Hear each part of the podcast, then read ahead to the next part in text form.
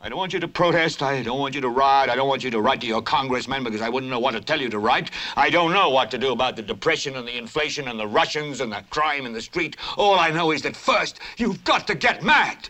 You've got to say, I'm a human being. God damn it. My life has value.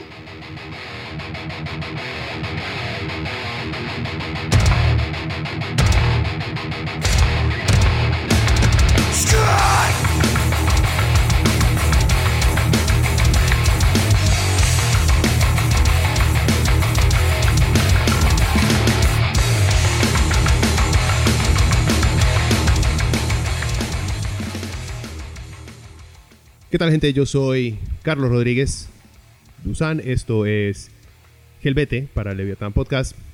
Eh, bueno, ha pasado bastante tiempo, pero eh, estamos de vuelta. ¿Qué ha pasado?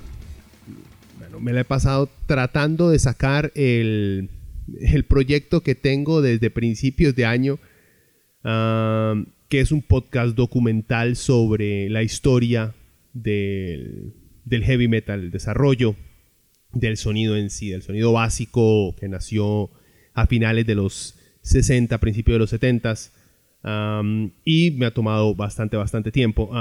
y bueno, por el caso de la pandemia y el tipo de trabajo que tengo, ha costado mucho el balancear, el tener material preparado para realizar el podcast, eh, continuar con la preparación, la producción de ese, de ese podcast documental, digamos, porque creo que va a terminar siendo como de una hora y media, eh, con bastantes, bastantes detalles de todo el género, con música, entonces tiene una producción, digamos que más, eh, un poquito más profunda que un simple podcast que hacía normalmente una vez por semana. Eso es lo que me ha tenido también alejado de grabar más podcasts. Y tuve la idea al principio de simplemente grabarme una vez por semana hablando sobre mi opinión de ciertos temas que habían ocurrido. Pero me puse a pensar y honestamente, por el momento prefiero grabar podcast que haya por lo menos tenido un mínimo de, de investigación y de producción con respecto al tema que voy a tratar para no simplemente ser una opinión desinformada más en este mar de opiniones que existen en Internet hoy en día. Eh, o sea, lo que quiero decir es que quiero tener, quiero grabar podcast eh, por el momento, porque eso puede cambiar obviamente, pero por el momento quiero grabar podcast con algo de, con de investigación detrás de ellos, aunque sea una investigación cortita de una semana de leerse un par de artículos o de analizar alguna noticia seria. Por eso es que no he puesto más podcasts semanales. Esta semana, como están viendo el título, mm, me voy a concentrar más que todo al final en hablar sobre el matrimonio igualitario en Costa Rica y el gran avance que es para el país. Pero quiero también hablar de un par de cositas antes de llegar a ese tema. Eh, y es simple, bueno, es, imposible eh, ignorar los eventos en Estados Unidos, las manifestaciones que se están llevando a cabo en Estados Unidos. Eh, quería hablar de eso, quería hablar también de, del documental este de Michael Jordan y de los Bulls, que ya había hablado de él, pero nada más había hablado de él después de ver los primeros dos capítulos, ya después de haber visto, creo que son 10. Eh, ya después de haberlo visto completo, tengo una, una visión un poquito más amplia de lo que representa el documental. Porque yo viví la era de Michael Jordan. Yo estuve ahí, yo lo vi en vivo. Yo sabía que él existía, yo sabía que él jugaba cuando el más estuvo alrededor. Yo estaba pendiente de ESPN para ver todos los, todos los highlights de la NBA durante los 90. Estaba carajillo, estaba en la escuela, en el cole, entonces estuve muy, muy, muy pegado a la televisión en esa época para ver todo lo que acontecía con uno de los héroes de infancia, creo que la mayoría que, que jugamos básquet por lo menos en esa época. Y de último hablar sobre el matrimonio igualitario.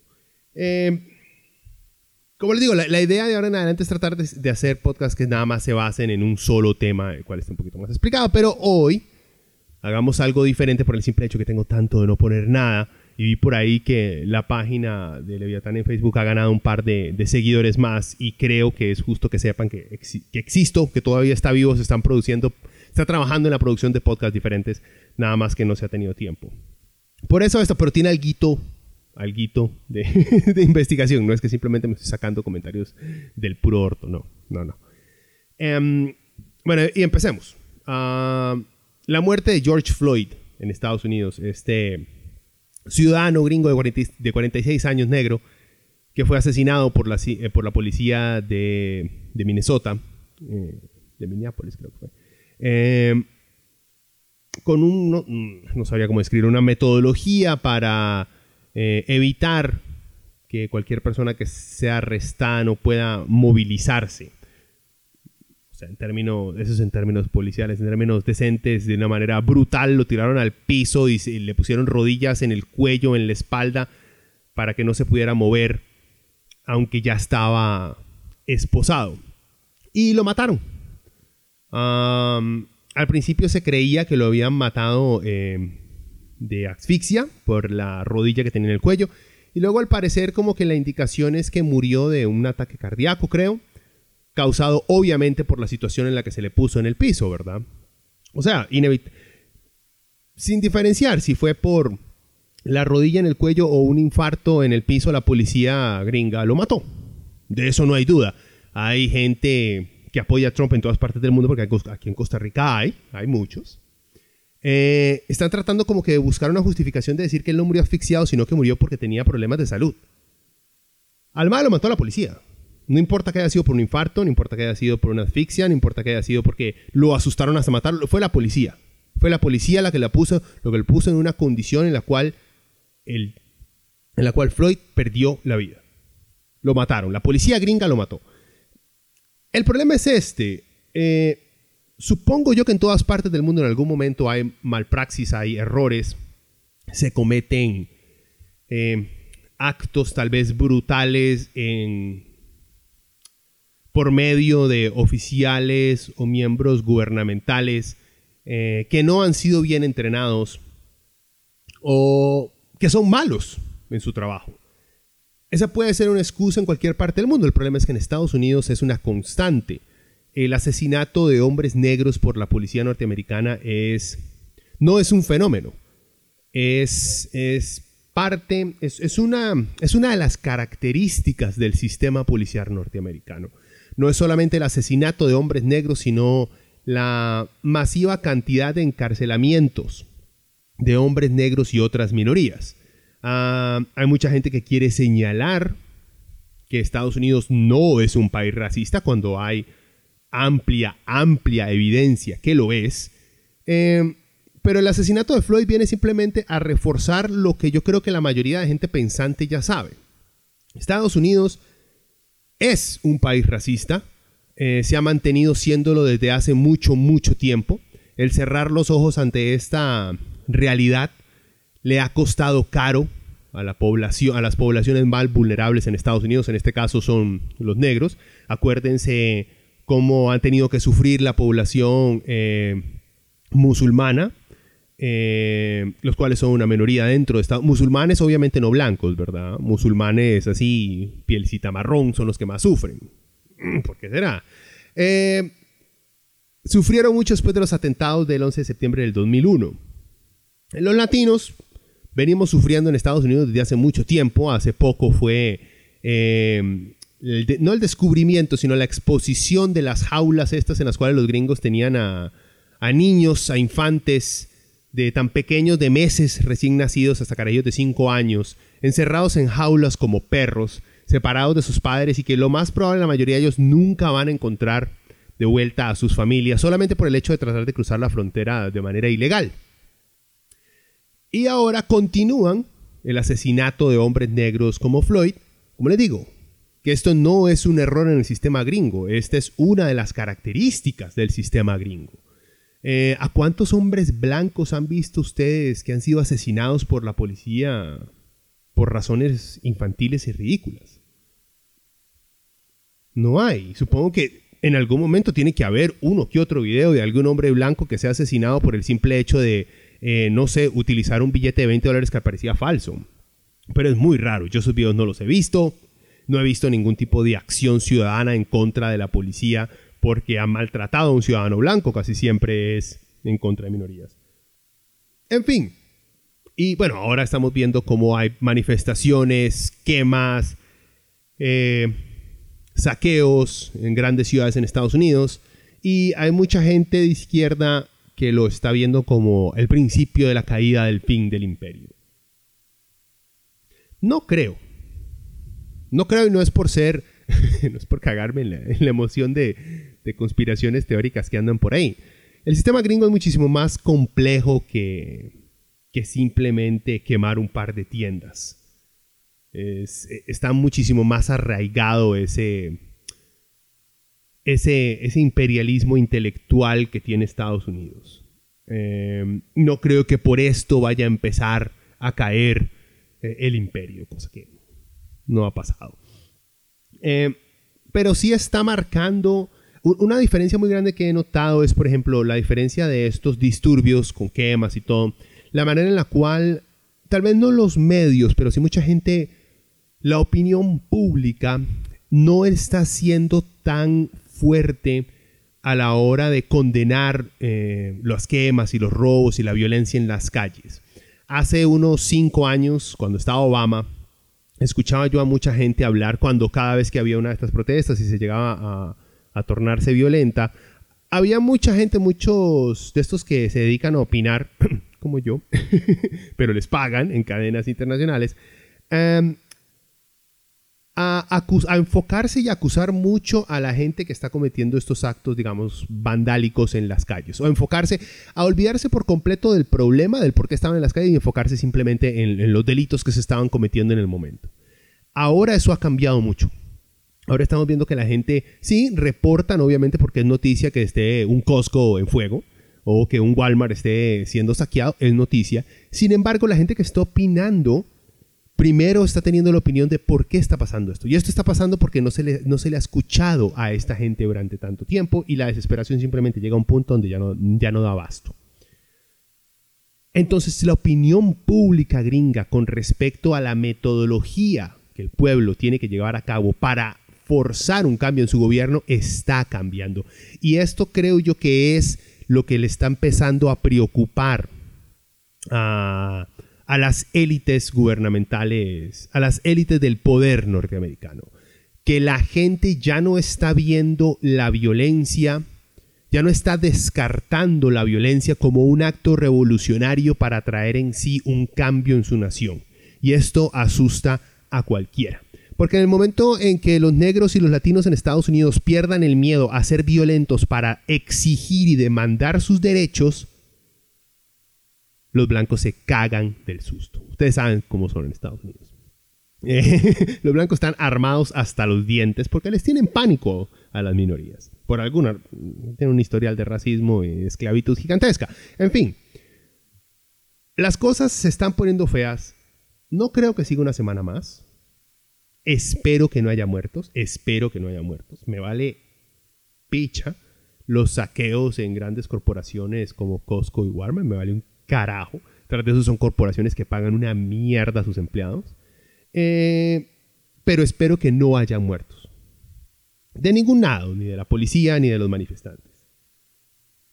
Pero como les digo, sí me gusta la idea de que el gringo le está perdiendo el miedo a la manifestación violenta. Yo sé que suena feo, gente, pero hay muchas veces que al poder no se le piden cambios, al poder se le exigen cambios, al poder se le quita de esas posiciones en las cuales están en, están en trincheras y en las cuales no quieren salir. La única forma de sacarlos de ahí es de una manera violenta. Eh, y fuerza, fuerza a todos los manifestantes en Estados Unidos que sigan en las calles. Si yo fuera tan valiente como ustedes y estuviera allá, estaría con ustedes. Pero no soy tan valiente como ustedes, claramente. Pero sí sé reconocer a quienes son más valientes que yo y que están peleando por sus derechos, que sigan adelante. No estoy diciendo, vayan, quemen cosas. No es necesario. Si sienten que esa es la única manera en la cual se llama la atención, no queda de otro. Hay veces que la violencia es necesaria siempre y cuando tenga un fin determinado. Eso es horrible, a mucha gente le da, le da miedo hablar de la utilización de la violencia con respecto a, las, a, las, a, la lucha por garantías sociales. Pero si vemos un poquito de historia por todo Martin Luther King, hay un Malcolm X, y por todo Gandhi hay un movimiento terrorista revolucionario que está activamente también luchando. O sea, para alcanzar derechos hay que luchar desde todos los frentes, no solamente desde el frente voy a dejar que me agarran a pichazos.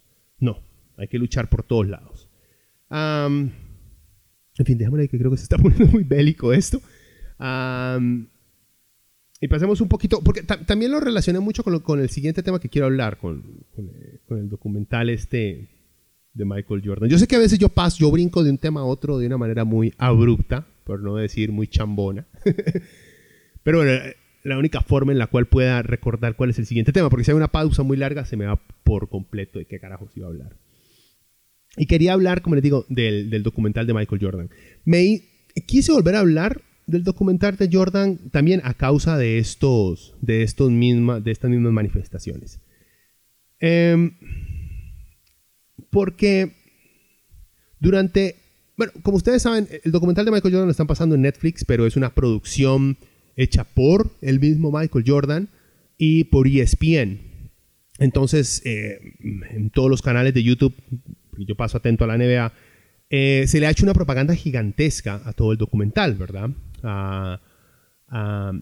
la, construcción de este mito de Michael Jordan y de los Chicago Bulls de los 90, em, ya, ya existía un mito, ya existe el mito, la estatua, la, la deidad de Michael Jordan ya existe dentro no solamente de fans del baloncesto, sino global, fans de cualquier, ni siquiera fans de deportes, gente normal que sabe de celebridades y que ha leído un periódico en los últimos 15 años sabe quién carajos es Michael Jordan.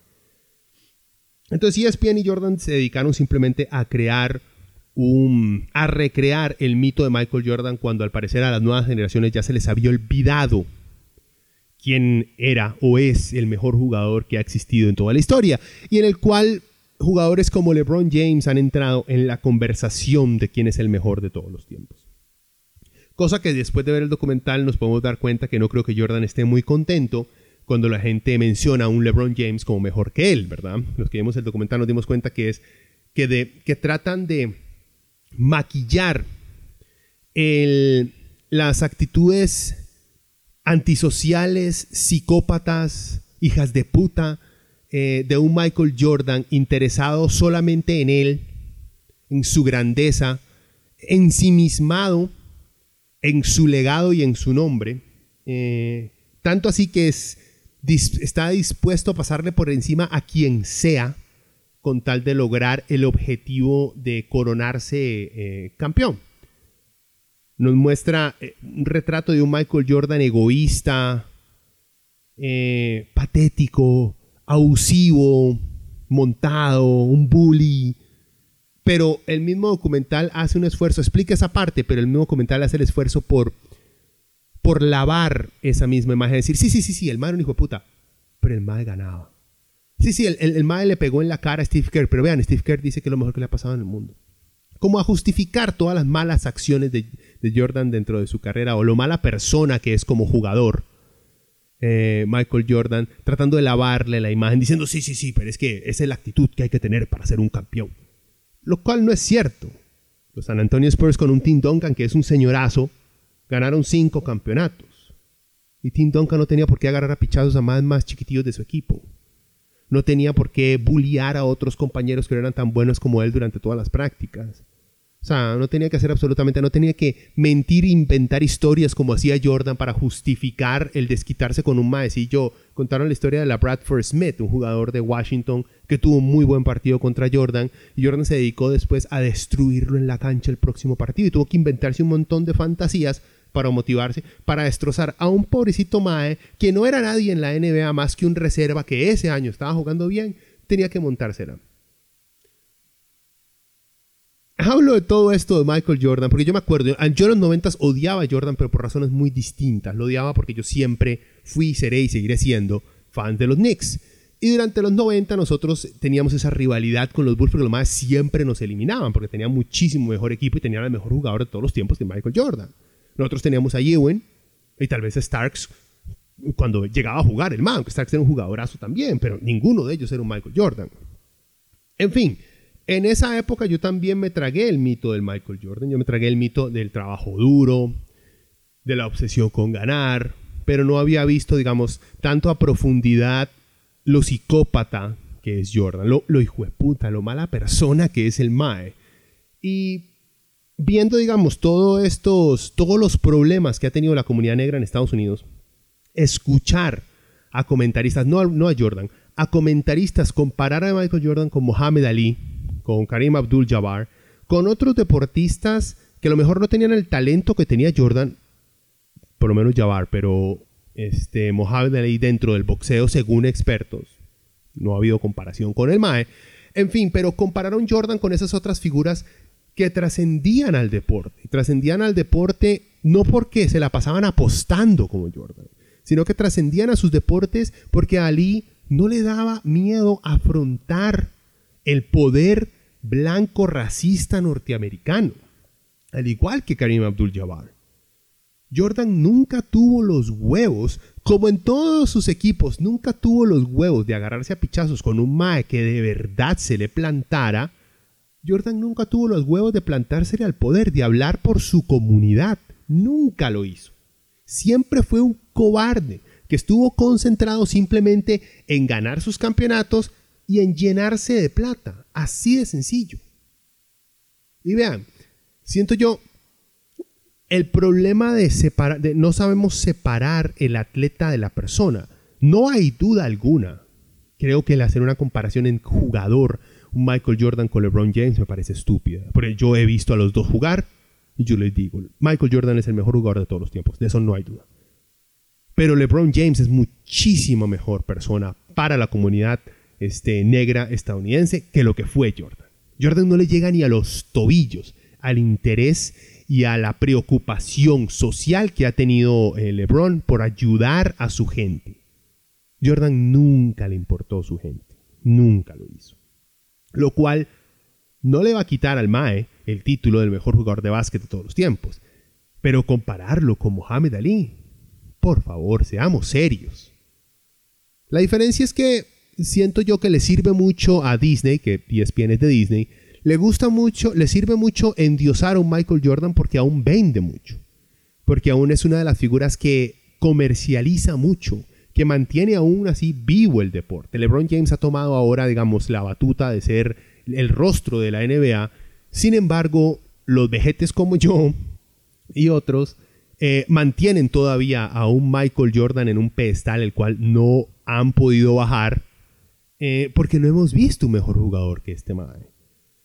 Eh, y eso lo mantiene ahí arriba. Pero sí quería, quería aclarar eso, quería aclarar el, hecho de que es un buen documental, The Last Dance en, Netflix, por si lo quieren ver y si tienen Netflix.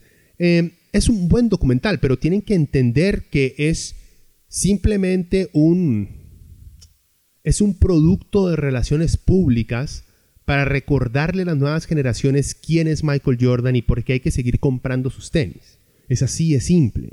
Eh, y para decirle a la, en parte a la comunidad norteamericana que lo que se necesita es, digamos, para reforzar este mito del sueño americano del que trabaja más duro es el que logra más cosas. Por eso también se concentran mucho en enfocar lo fanático que era Jordan con respecto a entrenamientos y a prácticas y enfocarse en el juego y a pelear en cada partido. E, eso, digamos que va mucho con ese americanismo de, esa fantasía de creer que en Estados Unidos las cosas se logran a punta de trabajo, eh, de trabajo duro, de esfuerzo y honestidad. Cuando, o sea, no es cierto. ¿Ya? Y um, después de, ver la muerte de, Floyd, eh, me recuerda también, digamos, atletas como Colin Kaepernick, que los gringos hace, que hace un par de años hicieron todo un escándalo porque el mal lo único que hacía para protestar la violencia policial en contra de los negros era arrodillarse, los gringos no, lo toleraron, no podían. Enloquecieron, enloquecieron tanto que su presidente, Menito en Chief, este, llegó a llamar a la gente que se arrollara en partidos Sons of Bitches, que hay que echarlos de los equipos de una vez por el simple hecho de protestar la violencia policial en contra de los negros. O sea, si enloquecieron por eso, imagínense esa misma gente cómo debe estar ahora viendo ciudades de Estados Unidos que están ardiendo en llamas por gente, por, por, por negros y blancos que están en las manifestaciones que ya no toleran más esa, esa no solamente la brutalidad policial, sino la falta de justicia que existe en el sistema gringo, en el cual a un policía que asesina a un hombre esposado, lo único que logra es que lo despidan de su trabajo y porque la gente lo exige. Ya los tres oficiales que, asesinaron a Floyd ya les eh, presentaron cargos por asesinato, creo que de tercer grado, algo así. Los gringos tienen diferentes definiciones de asesinato, pero ya se presentaron cargos en contra de los maes. Veremos si llega algo. Ha sido tanto el desmadre que los maes tendrán, creo yo, y estoy pateando, tendrán que estar un par de añitos en la cárcel. Por lo menos el mae que tenía su rodilla en el cuello tendrá que estar un añito, dos añitos ahí en la cárcel. No creo que vayan a ser tan idiotas de resultar con un Rodney King y que salgan en medio de todos estos disturbios, los hagan un, un juicio rápido y queden los tres exonerados. No creo porque vuelven a quemar ciudades. Creo que los gringos no son tan tontos, aunque honestamente no podemos eh, tampoco subestimar eh, la prepotencia del poder gringo blanco que existe en estos momentos. En fin, o sea, vean The Last Dance de Michael Jordan. Es un buen documental, es entretenido, pero sí entiendan que es una producción simplemente hecha para ensaltecer a Michael Jordan. No existe una no es un documental, es, es, una pieza de relaciones públicas, porque no existe una crítica verdadera a profundidad de las actitudes y las consecuencias de Michael Jordan. Como les digo, al presentar a un Michael Jordan que agarraba a sus compañeros a pichazos, sus compañeros diciendo, no, gracias a eso ganamos campeonatos. O sea, tantos más han ganado campeonatos en la NBA por años seguidos que no han tenido que agarrar a pichazos a sus compañeros, ni gastarse millonadas apostando, ni mentir por el simple hecho de que los maes este, querían lograr algo. O sea, gente, por Dios. bueno, en fin, dejemos al pobre Jordan en paz. y el tema, a, lo que, a lo que venimos hoy. Eh, no iba a hablar, honestamente yo no quería hablar del matrimonio igualitario. no porque me parezca un tema trillado, sino porque me parece eh, que es algo justo, es algo lógico, es algo que no tenemos por qué sentirnos a debatirlo con nadie. Yo creo que ya pasamos el, umbral de tener que sentarse a explicarle a algún eh, conservador o fanático religioso el por qué es justo que las parejas del mismo sexo tengan los mismos derechos que las parejas heterosexuales. Ya pasamos eso. Es, siento yo que es como sentarse a explicarle a, alguien por qué ser un pedófilo está mal. Yo creo que ya pasamos eso. Ya todos estamos de acuerdo, o la mayoría por lo menos está de acuerdo que está mal. Y el discriminar a la gente por su sexualidad está mal. Ya no hay que sentarse a decir esto es bueno, por esto y esto, papito. No, usted es un idiota. Sigamos adelante. Ese tema ya lo discutimos. No podemos también, o sea, no podemos quedarnos atollados en la misma discusión tratando de convencer a trogloditas de que hay ciertas cosas que se tienen que respetar. No, no, uno no puede perder el tiempo. Tenemos otras luchas. Los movimientos LGBTI ya lograron esta, ahora tienen que moverse adelante y tienen que luchar por derechos de otras partes de sus miembros. Estoy hablando, por ejemplo, eh, de la población trans. Es una población que también aún sufre puta, unas discriminaciones gigantescas e inimaginables dentro que son parte de una de las poblaciones con menos expectativa de vida que existe. Su vida es tan corta por el suicidio, por el simple hecho de que esta sociedad no solamente no los admite, sino que busca constantemente al mismo tiempo su destrucción y su prostitución. Creo que la comunidad, no solamente LGBTI, sino el resto de comunidad, eh, enfocada en derechos humanos, necesitamos seguir adelante y avanzar con el resto de luchas que existen. Esta ya se logró. Por eso creo yo que es, es una pérdida de tiempo sentarle a explicarle a la gente el por qué eso es algo positivo. Sin embargo, eh, me topé un artículo por ahí que explica mucho, digamos, la posición, la nueva posición que está tomando eh, la derecha y los conservadores ticos, que es una posición un poquito más pasivo-agresiva, más, más de, gato arrinconado, tirando la patita ahí, con ganas de aruñar, pero no seguro, pero como con miedo de lastimar, pero, pero ahí tira la patita porque hey, algo tengo que hacer. Ah, y le digo, es esta posición de decir, yo nunca me he opuesto a los gays, pero la clásica, la que todos ustedes conocen que sigue después, una, una barrabasada continúa después de eso. Como todos hemos tenido al familiar o al compa que dice, ma, yo no soy racista, Pero, you know, oh shit, ahí viene. Igual, bueno, digamos, la derecha en este país ya, digo yo, por lo menos las élites eh, de derecha en este país ya se han dado cuenta que la discriminación de las personas por su sexo es algo ridículo e infantil. ¿Por qué? Porque se han dado cuenta que muchos de sus compas de mucha plata son gays. Entonces, ¿qué es más importante? ¿Hacer negocios y hacerse ricos o discriminar a alguien por ser gay? Más importante hacer negocios y ser ricos.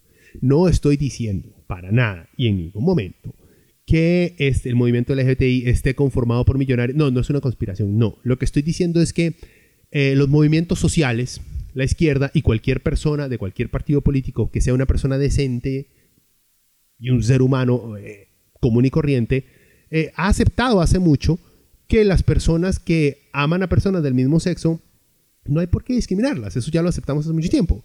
Pero la gente que está concentrada simplemente en la economía, el dinero, los negocios, estas se dieron cuenta que les sirve más aceptar a la comunidad, eh, a la comunidad gay por el simple hecho de que también hay ricos entre ellos. O sea, la distinción entre aceptar a una población por sus derechos humanos y otra por su capacidad de capital, creo que marca eh, por qué ciertas clases sociales aceptan a ciertas personas y que no. Por eso, por ejemplo, se los pongo así, eh, que se sepa que sea de muy común el saber que existen muchos CEOs trans, eso no ocurre. Tal vez haya, pero esos sí están súper mega ultra enclosetados.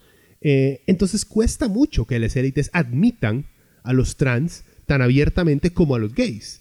Todos jefe de empresa conoce a algún otro jefe de empresa que es gay. Entonces el MAE dice, MAE, yo hago negocios con este MAE. Este MAE me hace, me ayuda, me ayuda a hacer mucha plata. ¿Por qué lo voy a discriminar por su sexualidad? ¿Me entienden?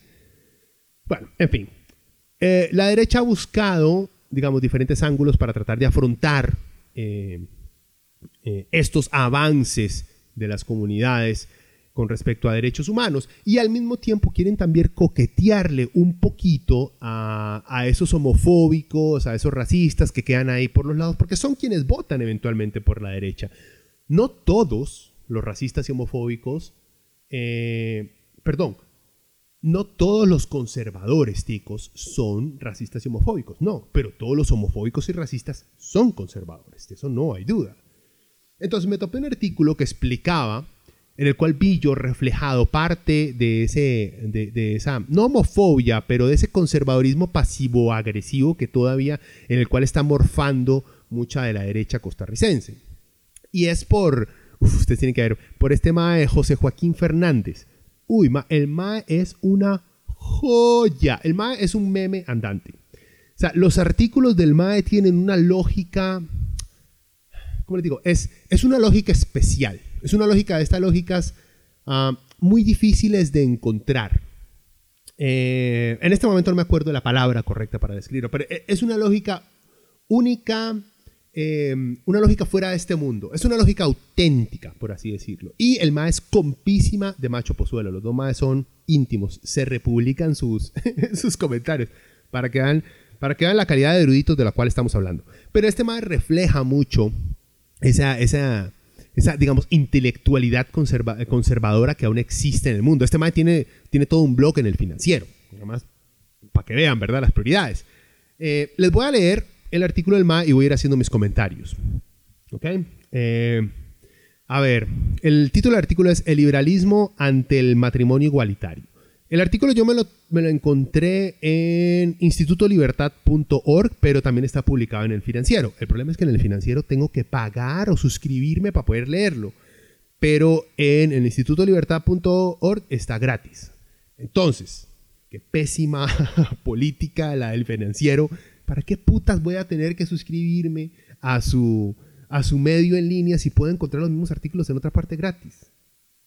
O sea, madre, no que ustedes son, están promoviendo el libro mercado, por lo menos sepan manejarlo. Jesus. Bueno, en fin. Eh, como les digo, el artículo se llama Liberalismo ante matrimonio igualitario. Eh, les empiezo a leer. Dice, el liberal no promueve la legalización de las uniones del mismo sexo, sino la abolición de la injerencia del gobierno en la definición de matrimonio. Eh, el artículo fue editado y actualizado el 20 de mayo de este año. Entonces dice, porque este artículo creo que salió por primera vez en el 2018. O sea, José lo publicó en el 2018. Dice, el, el 8 de agosto del 2018, la sentencia número 2018-127-82, eh, la Sala Constitucional de Costa Rica resolvió anular en un plazo que vence el 26 de mayo del 2020 el inciso 6 del artículo 14 del Código Familia, que, expresa, que expresamente dice, el artículo 14, es legalmente imposible el matrimonio entre personas del mismo sexo. En otras palabras, a partir del 26 de mayo del 2020, el matrimonio entre personas del mismo sexo será legal en Costa Rica. ¿Cuál es así está escrito, ¿cuál es postura del liberalismo? ¿Cuál es la postura? ¿Cuál es la postura del liberalismo ante este hecho? El liberal no promueve la sanción por parte del Estado de las uniones del mismo sexo, sino la abolición de los privilegios, regulaciones e injerencia del gobierno en la definición de matrimonio. Para el liberal no existe tal cosa como matrimonio oficial. Y más, yo no sé cuántos liberales están casados entonces, porque las doñas, al leer esto, Sigamos, sigamos. El primer artículo de la Declaración Universal de los Derechos Humanos dice que todo ser humano nace libre. Pues bien, si creemos en este principio fundamental, podemos afirmar como corolario que no le compete al Estado aprobar ni regular la relación sentimental entre adultos, así como el gobierno no define lo que es una amistad ni lo que es un noviazgo, etc. Tampoco debe definir lo que es un matrimonio deben ser las partes involucradas en una relación sentimental, sean dos o más, quienes definan su contrato civil. La sanción de matrimonio por parte del Estado viola el, principio de libre asociación y del ejercicio de la libertad individual. Es un artículo por un liberal, ¿verdad? O sea, la palabra libertad va a ser usada uh, hasta que pierda por completo sentido. En fin, a ver, ¿qué es lo que, es lo que este más está diciendo en estos primeros párrafos? Para empezar, el matrimonio no, no, es una regulación de las relaciones sentimentales. Es un contrato, y él mismo como que lo admite, que firman dos adultos, el cual tiene, como todo contrato, ciertos lineamientos que los firmantes tienen que cumplir, porque es un contrato. ¿Ok? José como que habla mucho de contrato, pero no entiende lo que es o cuándo es un contrato.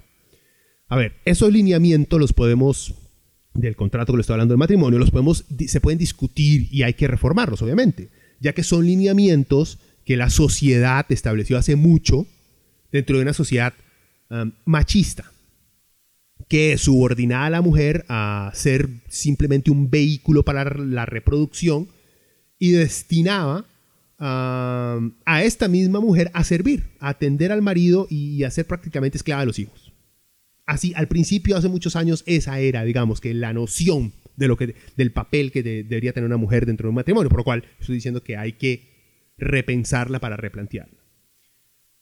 Acá es donde creo que José cae en el primer, digamos, error. El Mae, como le digo, no sabe bien para qué es que existe el matrimonio. ¿Por qué se le considera un contrato y quiénes fueron los que establecieron esas reglas para las cuales eh, se tenía que regir este contrato de matrimonio. Parece que el MAE descarta sorpresivamente todo contexto social e histórico para simplemente afirmar que el matrimonio no es más que la imposición de un gobierno que todo lo quiere controlar. O sea, el MAE deja de lado la razón por el cual las sociedades le han dado a los gobiernos la responsabilidad de regular ciertas actividades humanas. O sea, la necesidad de tener ciertas regulaciones sobre el matrimonio no es porque José vive en una fantasía utópica donde Big Brother es real. No, esas regulaciones son necesarias porque vean, por ejemplo, eh, vivimos en un país donde hay rocos de 40 años que se casan con carajillas y casan, lo estoy poniendo entre comillas, carajillas de 14 años, obviamente coaccionándolas, violándolas y hasta secuestrándolas. Entonces ahí es cuando un Estado necesita poner ciertas reglas, que una sociedad le dice al Estado, vea, señor Estado, yo soy la sociedad, o sea, todos nosotros. No estamos en todas partes del país viéndolo todo y no tenemos armas ni nada. Mejor ustedes, que tienen una fuerza policial, encárguese de proteger este contrato entre dos personas, que no ocurran estas cosas para que no se abuse de ciertas personas. Para eso está hecho. O sea, tratar de explicar esto, José. Ok, vean. O por ejemplo, otras razones. Eh, yo tengo una esposa estoy explicando por qué es necesario este tipo de control por parte del Estado a este tipo de contratos. Yo tengo una esposa y cuatro carajillos. Y bueno, yo tengo la suerte, eso es un ejemplo, ¿verdad? Yo tengo la suerte, cuatro carajillos no sé qué estaría haciendo ahorita. Eh, yo tengo la suerte de trabajar para un think tank libertario que me paga un pichazo de plata para, para invertir razones eh, por las cuales un par de hermanos billonarios no deberían de pagar impuestos y los pobres sí. Entonces, me pongo de acuerdo con mi doña y le digo, vea, Julianita, como tenemos cuatro huilas y yo gano muy bien, ¿por qué no te dedicas a cuidarlos y seguís estudiando? Ahí seguís sacando, terminar la universidad y luego sacar maestría y doctorado. Por si yo puedo mantenerlos a todos, no te preocupes. No hay problema, la doña dice, linda papi, ok, pasa el tiempo. Y dejo a mi doña por mi secretaria, Otica la rica. Y entonces dejo a mis cuatro hijos sin pensión y a la doña la mando para el carajo. Entonces, ahí es donde llega el Estado y dice, veamos, usted no puede dejar abandonada a su familia, porque si lo hace y los deja todos votados, nos toca a nosotros como Estado mantenerlos a todos. Y ya tenemos mucho brete luchando en contra de jefes billonarios que no quieren pagar impuestos como para estar encargados también de su familia. Así que mejor me les paga una pensioncita a su ex familia, a sus hijos y a su esposa, y se va a vivir usted tranquilo con Otica, no hay problema. Ahí también es cuando se necesita una, algunas reglas que el Estado tiene que, tiene que, tiene que imponer. Vea, y si hay, hay muchas otras razones por las cuales el Estado tiene que intervenir. No para quitarle la libertad de, la cual habla José, libertad, libertad, libertad. No, sino para garantizar que una, no sé, socialista feminista que me abracieres no vaya a abusar de la incapacidad que tiene José de comprender para qué sirven los árbitros en todos los aspectos de la vida. Para eso también está el Estado. Para que no me abusen a José, por Dios. en otras palabras, José debe ser de estos maes que odia ver fútbol. no por el deporte en sí, sino porque el mae no puede ver al árbitro. O sea, el mae ve a un autoritario corriendo por la cancha diciéndole a los jugadores qué es lo que pueden y no pueden hacer. O debe ser esos maes que, que, gritan a galillo profundo el hijo de puta cada vez que el árbitro detiene la mejenga. O sea, el mae se debe poner rojo a la chicha con solamente ver el uniforme de un árbitro. Sigamos con el artículo del mae. Dice, dice José, por tanto, el Estado no debe avalar el matrimonio igualitario. Tampoco debe sancionar el matrimonio heterosexual, ni el poligámico, ni el matriarcado, ni el patriarcado, ni declarar que una relación swinger es causal de divorcio, ni ninguna otra forma de unión sentimental entre dos o más personas mayores de edad. Gracias a Dios, el MA establece por lo menos mayores de edad. Ok, vean, ahí está el problema. Es que José no entiende por qué es que se necesitan reglas para cualquier juego. O sea, no entiende por qué las reglas hacen los juegos más justos. El mae no, no, entiende esa parte. O sea, mae, qué difícil.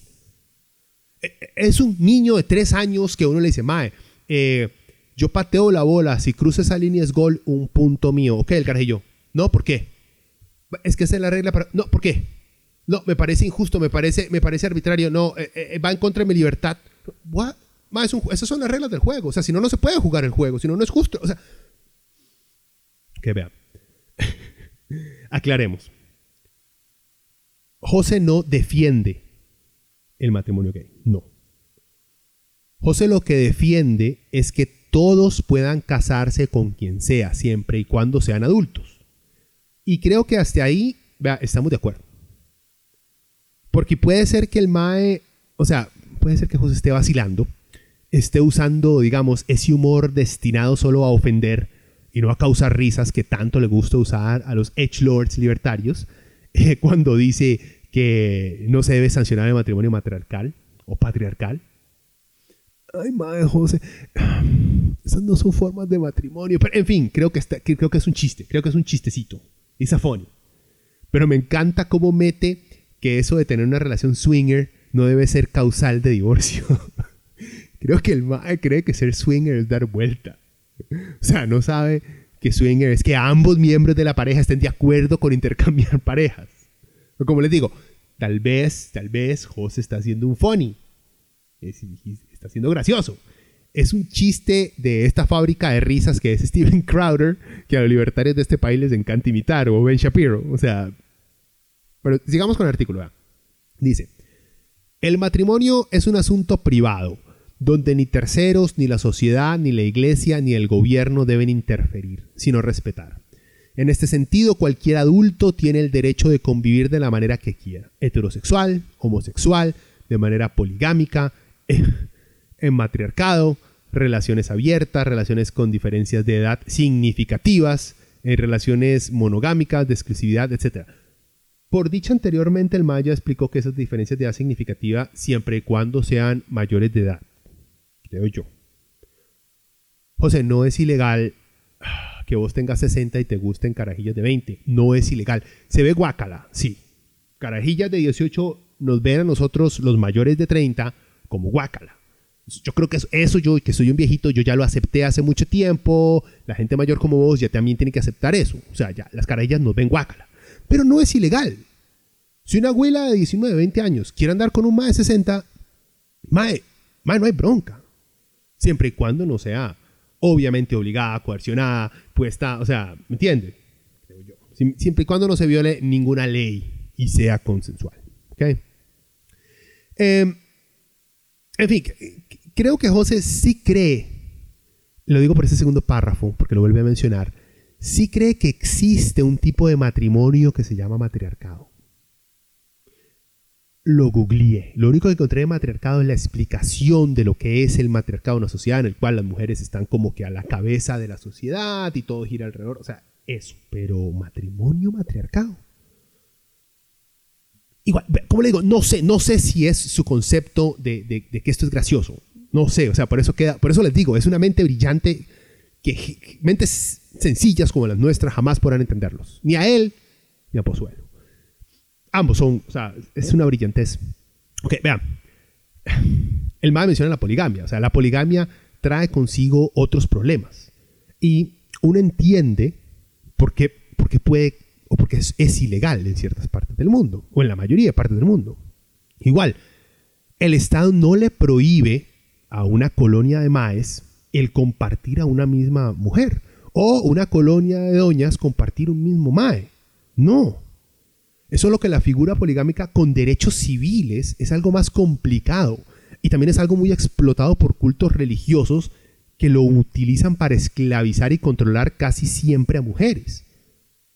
Pero o sea, José, vos puedes vivir en una casa con siete mujeres, no estar casado con ninguna y tener relaciones íntimas con todas ellas. Relaciones íntimas. Y coger con ellas. O sea, y viceversa. El Estado no puede llegar a decirte que no puedes hacer eso. Lo puedes hacer. El problema es cuando eso, civilmente o legalmente, es una bronca. Ah, pero, o sea, eso de ponerse a proteger las libertades de mujeres pobres e ignorantes cuando son agrupaciones religiosas las que practican la poligamia, no creo que sea la prioridad de José. Igual, lo, que este tema entiende es que el Estado no le prohíbe a nadie eh, cómo lleva su vida sentimental, ni con quién vive, ni, ni a quién se coge eso, eso no cae dentro de la necesidad de, establecer un reconocimiento de igualdad a las parejas del mismo sexo. Pero en fin, este es, o sea, eh, el Maya me batió el cerebro con ese último párrafo. Pero sigamos, sigamos, que no hemos terminado. Falta, falta mucho todavía, ya me estoy quedando ahí pegado. Eh, dice José, la iglesia o cualquier otro grupo privado, sea religioso o no, pueden tener su postura en relación con la definición de matrimonio. Sin embargo, lo que la iglesia ni los gobiernos pueden hacer es imponer su criterio, sea por medio de la ley o del sistema educativo público. Ojo, sistema educativo público. Eso es muy importante para estos maes. Para la derecha es muy, muy importante. Es un deber, continúa el artículo, es un deber de cómo, de, de todo ciudadano respetar el ejercicio de la libertad individual y el libre albedrío de terceros. Bien decía Benito Juárez, entre los individuos como entre las naciones, el respeto al derecho ajeno es la paz. Ay, qué irónico. Bueno, es propio de socialistas, al igual que de los progresistas, exigirle al gobierno que defina y regula lo que es matrimonio, sus bienes gananciales y las condiciones ante su eventual disolución. A ver, a ver, José. Al igual, comentario. Esto no es parte del artículo. A ver, José, al igual que mucho libertario, eh, este MAE no puede hablar de política ni de sociedad sin decir socialista. Igual que como un comunista de esos, de verdad, de esos, esos inyectados, no pueden hablar sin decir burgués. ¿Ok? Ahora, como en Costa Rica hay muy pocos socialistas de verdad, pero sí mucho progre pipi, entonces los libertarios andan un toque, un toque confundidos y tienden a mezclar ambos calificativos y hasta usarlos, digamos que de manera intercambiable. En Costa Rica los progres son neoliberales que han logrado aceptar principios básicos de derechos humanos y meterlos a su léxico, a su léxico perdón, de apertura de mercado, de emprendedorismo y todas estas pajas. Y los socialistas siguen hablando de que los problemas más grandes que tenemos en, la, es, en nuestras sociedades es la dedicación de nuestros gobiernos a satisfacer las necesidades de los grandes empresarios por encima de los trabajadores. Una definición que yo me estoy sacando, obviamente el socialismo es algo más complejo que lo que ya acabo de decir. O sea, José, compa, los progres son tus mejores aliados. Yo no sé por qué no se dan cuenta de esos libertarios, maes. Además, sonás igual, igual de cringe al decir los socialistas, como cuando una carajilla de primero ingreso de la UCR llama burgués al dueño de un puesto de pizzas en la calle de Amargura, mae. O sea, sigamos. Sigue el artículo, matrimonio y privilegios.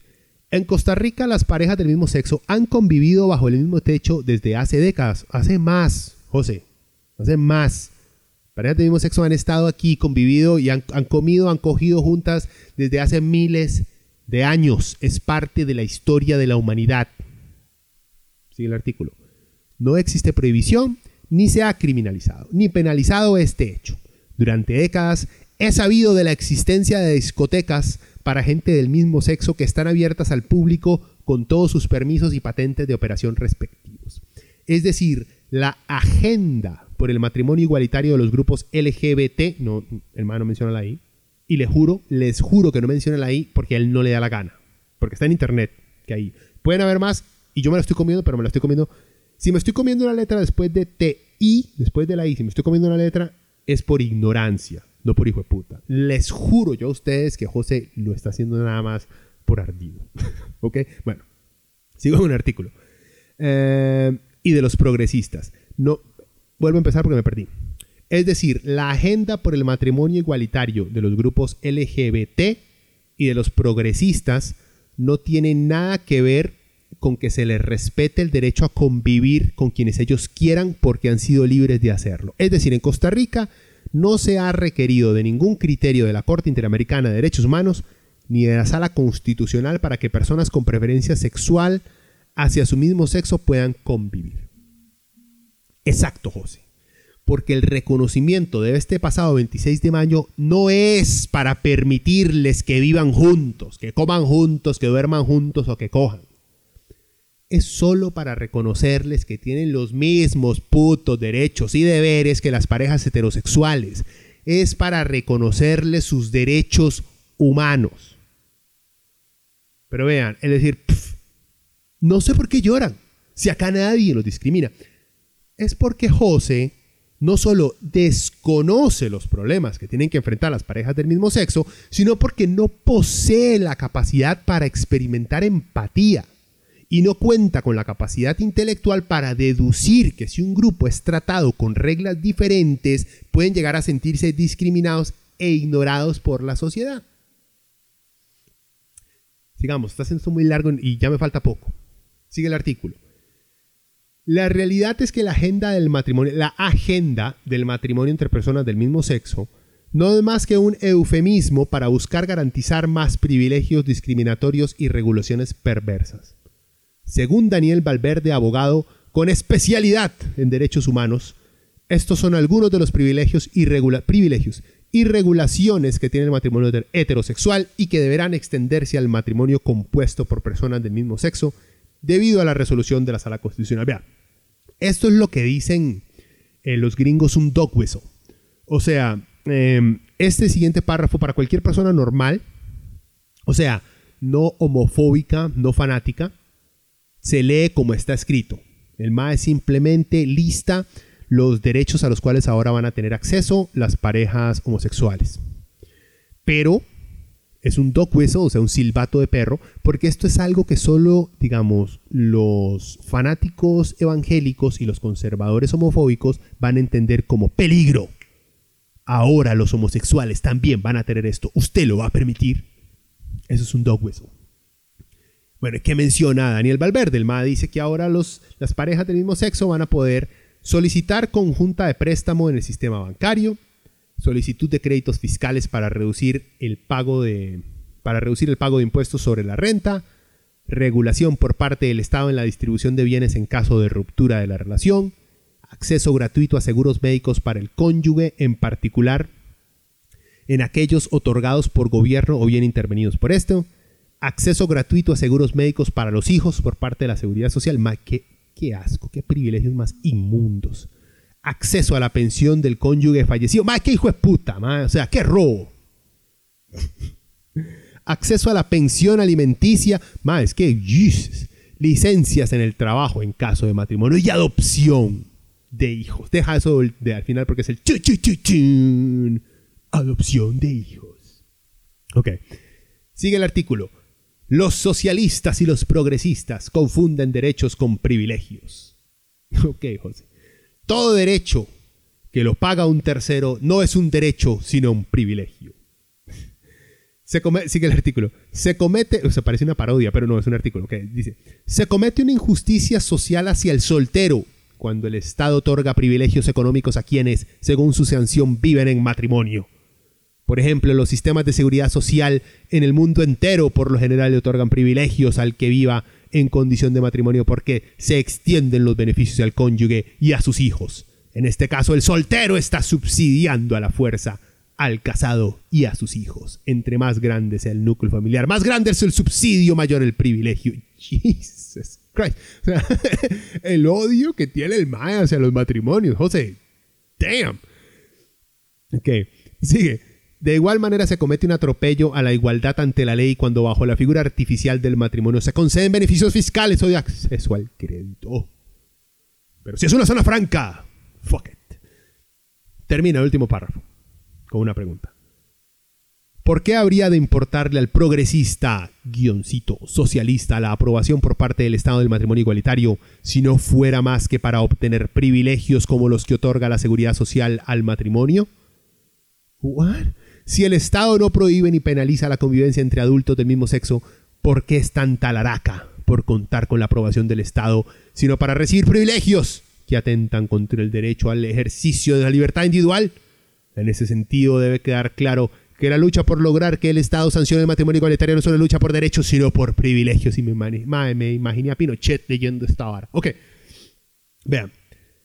El calificar la búsqueda de igualdad ante la ley por parte de la comunidad LGBTI como una agenda, demuestra que José se ha tragado completita esa propaganda conservadora de que existe una agenda gay. El que quiere volver playos a todos los niños y las niñas del mundo. No solo se la ha tragado completita, completita el MAE, sino que también hace gárgaras con esas conspiraciones. Así es pornográfica la creencia de José. Después, cuando lista, como le digo, los derechos que también van a tener las parejas del mismo sexo, lo hace como si todo lo que está en esa lista le es prohibido a los solteros. Todo lo que está en esa lista también lo disfrutan los solteros, José, pero de maneras diferentes. O simplemente no se aplica porque no tienen un contrato de convivencia con otro ser humano, mae. Ok, vean, ninguna de las cosas ahí listadas son un privilegio que solo se le da a los casados. Son solo facilidades que se les otorga a las parejas para ayudar a que su convivencia o su separación no vaya a poner en una situación de riesgo financiero o de salud a uno de los miembros de ese contrato. Es para darle la oportunidad a uno de los miembros de esa relación a recuperar también su vida una vez que se pierda esa relación o pierda a su pareja para siempre. Otra vara que los libertarios no comprenden es que toda ayuda que percibe o recibe un ciudadano de parte del Estado Sí es cierto, viene de todos, de la sociedad, de los que pagamos impuestos, pero cuando se dice de todos, se incluye también a los que están recibiendo esa ayuda. O sea, vea, la gente que usa el sistema de educación pública, los que mandan a sus hijos a la escuela, al colegio, de educación pública, están recibiendo un servicio pagado por todos nosotros. Incluyendo a la gente que está en ese sistema de educación pública. O sea, los tatas de los carajillos que están en el sistema de educación pública también están pagando impuestos para esa educación pública. O sea, también están pagando por ese, por ese beneficio que ellos están recibiendo. Al igual, por ejemplo, que las carreteras. Las carreteras yo creo que es, el, es la pesadilla de todo libertario. las carreteras las pagamos todos para que las usen todos. Por eso, los que no tienen carro también pagan por las carreteras. Contribuyen menos, sí, porque no pagan un marchamo ni pagan un riteve. Pero algo de sus impuestos municipales o en alguna parte de los impuestos va para las calles o termina en obras públicas.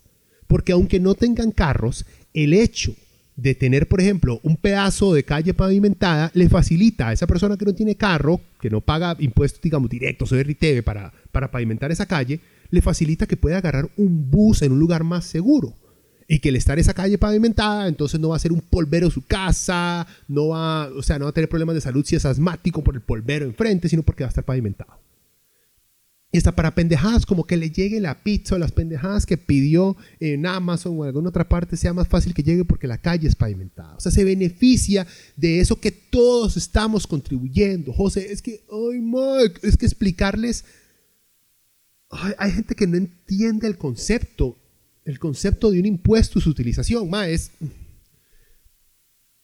Lo que estoy diciendo es que todos los servicios y garantías que nos da el Estado salen de los bolsillos de otros, ¿ok? Tanto como de nuestros propios bolsillos y de los bolsillos de las personas que están recibiendo esas ayudas. O sea, todos pagamos. Bueno, excepto las empresas que van impuestos y los que son más si no el pitch. ok. Entonces, el matrimonio igualitario lo garantiza el Estado y le da ciertos derechos a los miembros de ese contrato siempre y cuando estos cumplan con las reglas que el Estado y la sociedad ha puesto. ¿Por qué? ¿O para qué? Para la protección de los miembros de ese contrato. Luego habla el MAE, luego dice José que el soltero, el soltero subsidia al casado con la seguridad pública. O sea, MAE, volvemos a lo mismo, José. El MAE no entiende realidades simples. ¿Ok? Vea, cosas como, por ejemplo, si la doña, si, una, doña no trabaja por cuidar a los carajillos, entonces, ¿cómo va a tener un seguro? Si la única forma de tener un seguro supuestamente es si trabaja, pero ella no puede porque, o sea, estuvo, según su libertad como individuo, coincidió con el marido para que ella sea la que se encargue de los hijos, o puede ser viceversa. Ok, uh, ok. entonces el Estado le dice, no se preocupe, encárguese de cuidar a los niños, porque es importante para la sociedad que alguien cuide a los niños, porque si usted no los cuida, señora, nos va a tocar a nosotros, a todos, como Estado, cuidarnos a nosotros, y eso es otro gasto más. Después dice, otra vara es, vea, si los niños no pueden trabajar porque son niños, porque hay leyes en contra del trabajo infantil, lo cual me encantaría honestamente escuchar la opinión de José, si los niños deberían, si debería haber leyes en contra del trabajo infantil, sería genial conocer la opinión de este madre. Entonces, como ellos no trabajan, o sea, hay que pagarle las cosas a ellos. O sea, no es un subsidio, son, son niños. O sea, ellos no tienen plata porque no tienen un trabajo, entonces no pueden pagarse un seguro médico, ni pueden pagar el... Igual, vean, los casados tenemos que subsidiar a los solteros. ¿Cómo vean, por ejemplo? Los que pagamos el marchamo, ya se los expliqué, subsidiamos a los solteros que andan en bicicleta por las calles bien parchadas en los casos que tengan esa suerte, haciendo ejercicio para no verse tan fodongo para su próxima cita de Tinder. Si es que Tinder todavía existe, no tengo la menor idea. Solo sé que TikTok ahora es a big deal. No tengo la menor idea si Tinder todavía existe o si sobrevivió Tinder la pandemia. En fin, el MAE termina por catalogar el matrimonio igualitario como lo hacen los conservadores de antaño. Que son un privilegio a una clase que quiere imponer en nuestra sociedad y que darles hechos, esos derechos nos llevará como Estado a vivir en un mundo injusto que destruye y explota libertades individuales. Ah, en resumidas cuentas, lo que José quiere decir, pero no tiene los huevitos para hacerlo, es que el man no le gustan los playos y que Fuchila ver a dos maes apretando en el cine mientras él trata de ver Atlas Rock.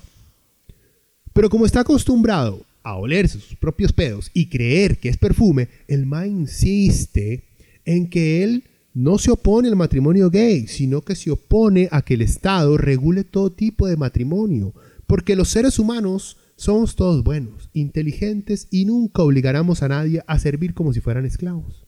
Pero que igual, ¿para qué lloran tanto los gays? Si de por sí acá siempre se les ha tratado bien. vean, si quieren seguir a José, eh, ahí en el Instituto. Eh, ¿Cómo es? ¿Dónde lo tengo por aquí? En el Instituto Libertad.org, ahí tienen varios artículos del MAE. MAE son geniales. O sea, si usted tiene la capacidad de leer algo así y que no. y no entrar en un rage a lo Trump y empezar a explotar en redes sociales, le recomiendo que lo lea. Es fascinante la manera en la que este MAE ve al mundo. El, y no es tanto. O sea, no es tanto la forma en la cual ve al mundo. Es fascinante la forma en la que ve el mundo, pero es, es lo, lo decisivo, lo acertado y lo convencido que está en que esa posición ha sido pensada, masticada, procesada y, es sólida. O sea, es, es lo, seguro que se siente en sus artículos, José, lo que más me atrae, digamos, a su contenido. Porque es que, además, uno puede escuchar cualquier como ver una, una, buena película de ciencia ficción. O sea, por ejemplo, ver a... Mm, les voy a hacer una comparación. Ver a un Bruce Willis tratando de destruir un asteroide, viéndolo actuar de la presión del momento, tratando de destruir ese asteroide, es una estupidez. Pero ver, digamos, una película que se llama Moon, eh, que dejan un astronauta en, la luna, pero el Mae, bueno, no les cuento todo porque se las spoil. Les recomiendo que vean Moon. Pero Moon es un peliculón con un montón de cosas súper ciencia ficción, pero súper creíbles por la calidad del actor. Lo que les estoy diciendo es que José es, es, un buen actor en ese sentido. Él se cree lo que está vendiendo. Entonces, llama la atención el sumergirse en ese mundo tan bizarro en el que él quiere presentar. Eh, pero léanlo, es interesante. Siempre tienen que escuchar, digamos, como fantasías y realidades alternas que lamentablemente se han hecho muy mainstream en este país. O sea, hay partidos políticos dedicados a ser libertarios, por Dios. Entonces vale, vale mucho la pena que lo vean. Pero dejémoslo hasta aquí que ya llegamos, Dios mío, llegamos a la hora y me la he pasado pegando gritos. Eh, bueno, gente, eh, no espero hacer otro podcast hasta poder grabar por fin ese podcast sobre heavy metal, eh, que vengo trabajando desde hace meses, de meses, de meses. Espero que después de haber hablado tanta mierda de ese podcast, me salga bien. Ah, espero eh, que me vuelvan a oír con ese podcast. Si no, si se está alargando mucho, vuelvo a hacer otro para actualizar. Eh, y voy a ver si me encuentro otro artículo. O de este mae, uff, sería genial un artículo de Macho Pozuelo. Estos son para chuparse los dedos, gente. Eh, ¡Ay! O si Valerón escribiera algo. Ah. Gente, si escuchan, escuchan, si leen, si Valerón se atreve, deberían motivar a Valerón a escribir algún artículo de opinión. Ese es otra mente. ¡Uh! Dios mío, es una exquisitez. Maes, porfa. Si alguien motiva al MAE a que escriba un artículo sobre la condición, o sea, sobre los derechos de las mujeres, sería increíble escuchar la opinión de Valerón. bueno, gente, eh, cualquier cosa ya saben, ahí estamos en YouTube, en Facebook, por ahí cualquier bar me contactan. Bueno, que la pasen bien, Tuanis.